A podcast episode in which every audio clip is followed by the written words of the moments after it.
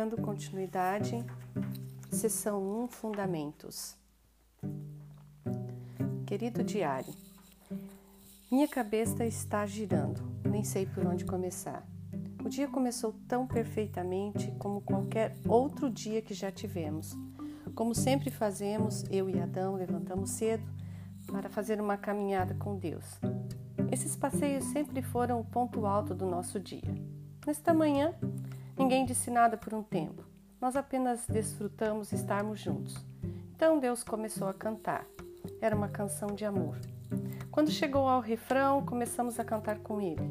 Primeiro, a voz profunda de Adão e depois me juntei a eles. Cantamos, cantamos e cantamos canções sobre o amor, as estrelas, a alegria e sobre Deus. Por fim, todos sentamos à sombra de uma árvore perto do meio do jardim. Agradecemos a Deus por ser tão bom.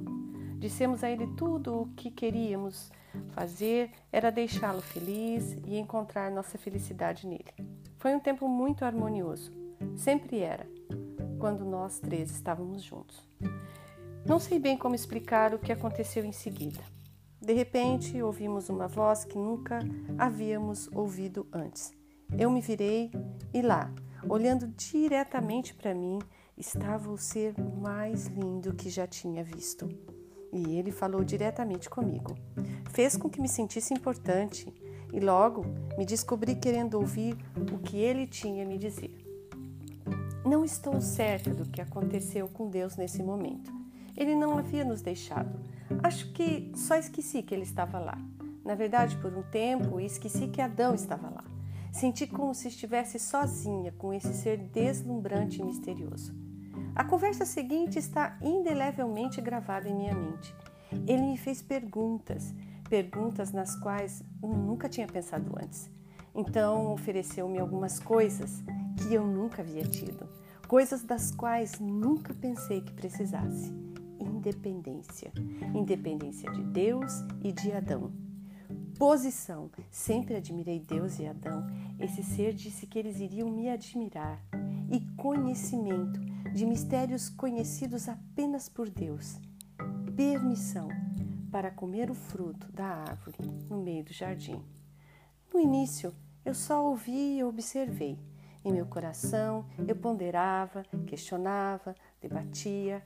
Adão havia me lembrado muitas vezes que Deus tinha dito que não devíamos comer o fruto daquela árvore. A criatura continuou olhando nos meus olhos e falando com aquela voz suave, e eu me vi acreditando nela. Parecia tão certo. Finalmente, rendi-me. Estendi o braço, com cautela no início, depois mais ousadamente. Peguei, comi, entreguei-o a Adão, e ele comeu. Comemos juntos, primeiro eu e depois ele. Os próximos momentos são um borrão sessões profundas que nunca tive antes, uma nova consciência, como se eu soubesse um segredo o qual não deveria saber. Euforia e depressão, tudo ao mesmo tempo. Libertação, prisão, subindo, caindo, confiante, temerosa, envergonhada, suja, escondendo-me. Não poderia deixá-lo me ver daquele modo, sozinha, muito sozinha perdida, enganada. Capítulo 1 Torne-se instantaneamente um violinista de nível internacional. Saiba como tocar piano imediatamente. Saúde instantânea com o toque de um botão.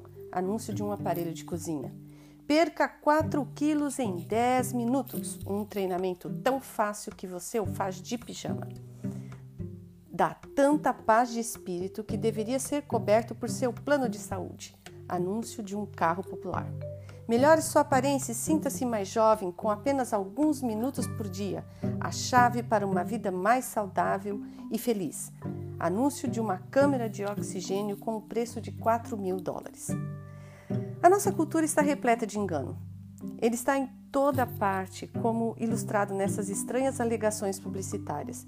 Às vezes, é até fácil se enganar com a mentira. Infelizmente, porém, a maioria das mentiras não são tão fáceis de detectar. A mentira na publicidade apela para as nossas aspirações humanas naturais.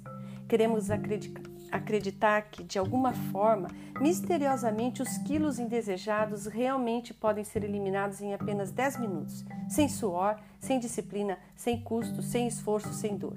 É por isso que compramos os comprimidos, os pós de bebidas dietéticas e o equipamento de ginástica vendido em comerciais. Um vendedor inteligente e astuto cuja intenção era mudar o pensamento de Adão e de Eva sobre Deus e seus caminhos, criou a primeira campanha publicitária. O objetivo de Satanás era estragar o relacionamento entre Deus e suas criaturas.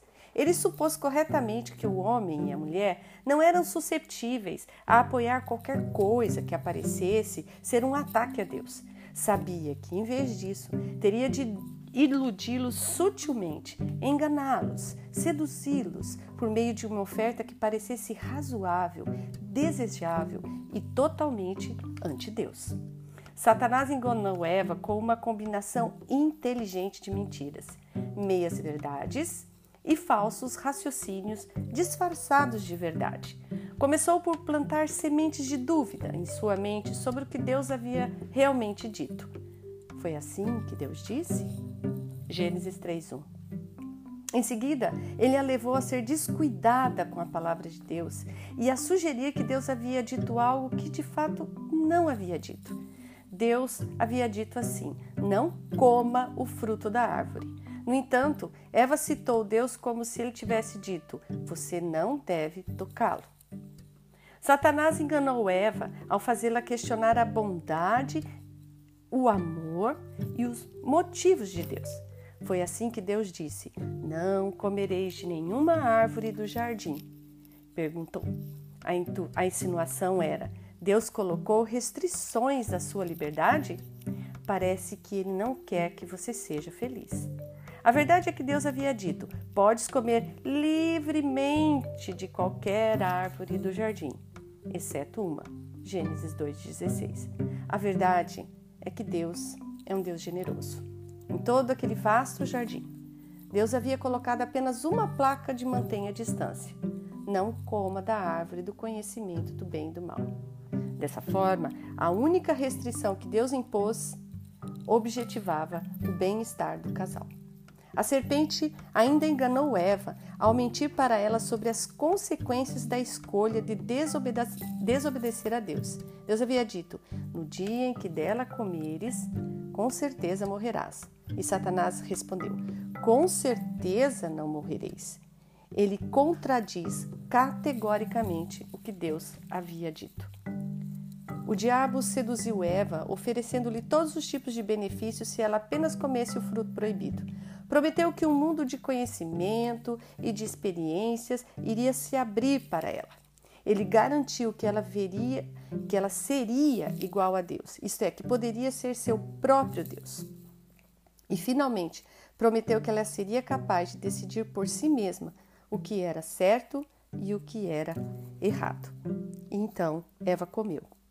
Porém, em vez de recompensas prometidas, viu-se com a boca cheia de vermes, vergonha, culpa, medo e alienação. Haviam mentido para ela e ela havia sido enganada. O pastor puritano Thomas Brooks afirma: Satanás promete o melhor, mas paga com o pior. Promete honra e paga com desonra. Promete prazer e paga com dor. Promete lucro e paga com perda. Promete vida e paga com morte. Daquele momento até hoje, Satanás usou a mentira para ganhar nosso afeto, influenciar nossas escolhas e destruir nossas vidas. De uma forma ou de outra, todo o problema que temos neste mundo é fruto do engano, o resultado de acreditar em algo que simplesmente não é verdade. Satanás oferece a brilhante promessa da vida real. Ele sabe, no entanto, que aqueles que respondem à sua oferta certamente morrerão. Então, por que caímos em sua mentira? Por que mordemos a isca? Um dos motivos é que Satanás não costuma aparecer na forma de uma serpente. Ele pode aparecer disfarçado de um best-seller do New York Times, de uma revista popular, de um filme, de um programa de TV ou de uma das dez músicas mais tocadas. Também pode se passar por um parente ou um amigo dando conselhos sinceros, por um terapeuta ou até mesmo um escritor, um pregador ou um conselheiro. Independentemente da fonte imediata, todas as vezes que recebemos informações em desacordo com a palavra de Deus, podemos ter certeza de que Satanás está tentando nos enganar e nos destruir. A estratégia da mentira. A mentira foi e ainda é crucial para a estratégia de Satanás. De acordo com Jesus, mentir é a natureza do diabo. Em João 8,44 diz: Ele, o diabo, foi homicida desde o princípio e não se firmou na verdade, pois nele não há verdade. Quando ele mente, fala do que lhe é próprio, pois é mentiroso e pai da mentira. Por razões que não podemos compreender plenamente, Satanás escolheu ter a mulher como alvo da sua estratégia de mentira. Independentemente disso, de ser o homem, a primeira a ser enganada, a questão é que, como mulheres que caíram, somos particularmente propensas a nos tornar vítimas do engano de Satanás. Foi a mulher que levou seu marido ao pecado e juntos eles levaram toda a raça humana ao pecado. Embora Adão, como cabeça, seja responsabilizado em última instância. Acredito que há algo importante nesse caminho progressivo e que até hoje há um sentido único pelo qual Satanás tem as mulheres como alvo para engano. Faz parte da sua estratégia.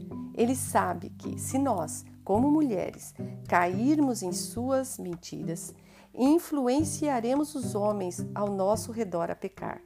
E nossas escolhas pecaminosas definirão um padrão para as gerações subsequentes seguirem. Às vezes, como foi o caso de Eva, Satanás nos engana diretamente. Às vezes, porém, ele usa outras pessoas como instrumentos de engano. No capítulo 5 de Efésios, Paulo adverte: Ninguém vos engane com palavras sem sentido. Repetidamente, ele desafia o povo de Deus a dizer a verdade um ao outro. Quando não somos honestos uns com os outros, fazemos, na verdade, o trabalho de Satanás, agindo como seus agentes, enganando e destruindo uns aos outros. De acordo com a Bíblia, podemos ser enganados até mesmo por líderes espirituais, aqueles a quem confiado a responsabilidade de pastorear o rebanho de Deus e de comunicar a verdade do seu povo. Se você entrar em praticamente qualquer livraria cristã, folhear diversas revistas cristãs, sintonizar vários canais de rádio e programas de televisão religiosos, ouvir muitos profissionais populares de saúde mental cristão, vai encontrar respeitados líderes que estão enganando seus seguidores. Em muitos casos, eles fortalecem as mãos dos ímpios, sugerindo que estes não precisam se arrepender. Seus ensinos ajudam as pessoas a se justificar da seguinte maneira: a raiva, expressão saudável de seus verdadeiros sentimentos. Talvez o egoísmo, você tente colocar limites entre você e as pessoas exigentes. A irresponsabilidade, você é disfuncional porque foi profundamente ferida pelos outros. E a infidelidade, você é livre para se divorciar de seu cônjuge e casar com outra pessoa. Deus é o Deus da segunda chance e, ao mesmo tempo, fazem o justo se sentir triste ou culpado. Por assumir sua responsabilidade pessoal, você é codependente. Ou por demonstrar um coração de servo, você está deixando os outros se aproveitarem de você. E por ser fiel a seus votos, Deus não espera que você permaneça nesse casamento. Um dos objetivos uh, neste livro é incentivar as mulheres cristãs a abrir os olhos e a começar a avaliar o que está acontecendo ao seu redor, a despertar para a mentira que é tão difundida tanto em nossa cultura secular quanto na cristã. Infelizmente, a maioria das pessoas aceita qualquer coisa que ouve e vê inconscientemente. Ouvimos músicas, lemos livros e revistas, assistimos a filmes, ouvimos conselhos e respondemos a anúncios sem que façamos perguntas importantes a nós mesmas, como: qual é a vantagem aqui? Isso é realmente verdade? Estou sendo enganado por um modo de pensar que é contrário à verdade? A promessa de Satanás para Eva foi tentadora. Ele disse: Vossos olhos se abrirão e sereis como Deus, conhecendo o bem e o mal. Gênesis 3:5. Quem poderia resistir a essa oferta extraordinária? O problema é que Eva não parou para avaliar o que realmente estava acontecendo. Não parou para discernir a verdade do erro, tampouco parou para considerar o custo e as consequências do que estava prestes a fazer. Mas nós temos exatamente o mesmo problema. Descobri que muito poucos cristãos consideram seriamente as consequências de sua escolha. Nós simplesmente vivemos nossa vida respondendo às pessoas, às circunstâncias e às influências que nos rodeiam, comendo o que desejamos naquele momento, comprando o mais novo aparelho anunciado na TV, adotando a última moda e abraçando o estilo de vida, os valores e as prioridades de nossos amigos. Nos capítulos seguintes, vamos examinar algumas das mentiras mais comuns e destrutivas em que as mulheres acreditam. Mas primeiro vamos analisar brevemente como somos, como somos enganadas e como a mentira leva à escravidão. Há uma progressão que leva à escravidão, a qual sempre começa quando nós, primeiro, ouvimos uma mentira. Foi assim que tudo começou no jardim do Éden. Eva deu ouvidos às mentiras ditas a ela por Satanás. Talvez não tenha parecido particularmente perigoso apenas ouvir a serpente, escutá-la, ver o que ela tinha a dizer. Ouvir em si não foi desobediência, mas, e aqui está a chave, ouvir um ponto de vista contrário à palavra de Deus colocou Eva em uma situação perigosa que a levou à desobediência, o que, por sua vez, levou à morte física e espiritual. Dar ouvidos ao que não é verdade é o primeiro passo para a escravidão definitiva e a morte. Não existem mentiras inofensivas. Não podemos nos expor ao modo falso e enganador de pensar do mundo e sair ilesos. O primeiro erro de Eva não foi comer o fruto. Seu primeiro erro foi ouvir a serpente. Ouvir conselhos ou modos de pensar que não estão de acordo com a verdade é o primeiro passo no desenvolvimento de crenças erradas que acabarão nos levando à escravidão. Em segundo, permanecermos na mentira. Primeiro nós ouvimos, depois permanecemos nela. Começamos a considerar o que o inimigo disse. Meditamos sobre isso. Travamos uma conversa com o inimigo. Ponderamos que ele pode estar, afinal, certo. Então, o processo pode ser comparado a uma agricultura ou uma jardinagem. Primeiro, o solo é cultivado, abrimos-nos para as informações que são contrárias à palavra de Deus. Depois, a semente é semeada, ouvimos a mentira. Em seguida, a semente é regada e adubada, e permanecemos na mentira. Terceiro, acreditaremos na mentira. Nesse ponto, a semente que foi semeada começa a criar raízes e crescer. De início, Eva escutou a oferta da serpente. Depois, levou-a em consideração e começou uma discussão mais aprofundada sobre o assunto, com ela mesma. Pouco tempo de depois, acreditava que aquilo que a serpente havia lhe dito era verdade, apesar de contradizer claramente a verdade do que Deus já havia dito. Uma vez que ela acreditou na mentira, o próximo passo foi fácil. Ouça a mentira, permaneça na mentira, acredite nela e então, em quarto, você agirá de acordo com a mentira. Agora a semente que foi semeada, regada e adubada se enraizou, começa a produzir frutos, o fruto do engano. Crenças produzem comportamentos. Acreditar no que não é verdadeiro produz comportamento pecaminoso. Aquilo em que acreditamos será visto em nossa maneira de viver. Por outro lado, o nosso comportamento está invariavelmente fundamentado no que acreditamos ser verdade, não naquilo em que dizemos acreditar, mas naquilo em que realmente acreditamos. Provérbios 23, 7 diz: Porque como o homem imagina em sua alma, assim ele é. O importante é lembrar que todo o ato de pecado em nossas vidas começa com uma mentira. Nós ouvimos a mentira, permanecemos nela até acreditarmos nela e finalmente agirmos de acordo com ela. No entanto, na próxima vez em que somos tentados, descobrimos que é mais fácil pecar, e na próxima vez é mais fácil ainda. Nós não pecamos apenas uma vez, pecamos várias vezes, até que um padrão pecaminoso se abre em nosso coração. Antes que percebamos o que aconteceu, estamos em cativeiro. Uma fortaleza pecaminosa foi edificada. Satanás jogou a isca, nós a mordemos e agora ele puxou a linha e nos capturou. A semente é semeada, é regada, fertilizada, ela se enraiza e produz frutos. Não apenas um único fruto, mas uma colheita inteira uma colheita de escravidão, de destruição e de morte. Mas nós queremos passar da escravidão para a liberdade. Como podemos escapar do cativeiro e começar a nos mover em direção à liberdade nessas questões práticas? Primeiro, identifique as áreas de escravidão ou de comportamento pecaminoso.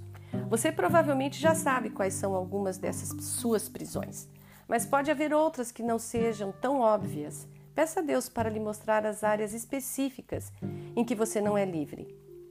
Quais são as áreas em sua vida nas quais você não está vivendo em liberdade como uma filha de Deus? Existem áreas em que você esteja sob escravidão física, comida em excesso, transtorno alimentar, abuso de drogas? Você está sob escravidão emocional, ansiedade, medo, depressão, distúrbios emocionais, sexual, masturbação, pornografia, luxúria, fornicação, homossexualidade ou financeira, gastos excessivos, ganância, mesquinhez. Existem hábitos pecaminosos que atormentam raiva, mentira. Você é escrava da necessidade de aprovação, da timidez excessiva ou de falar demais do vício de ver TV, Deus pode trazer outras áreas de escravidão à sua mente. A única maneira de ser livre definitivamente dos frutos venenosos é arrancar o arbusto da raiz. E por isso que o próximo passo para nos vermos livres dessa escravidão é identifique as mentiras na raiz dessa escravidão e desse comportamento. Quais as mentiras você ouviu? Nas quais você acreditou e que em seguida influenciaram suas ações colocando-as em cativeiro?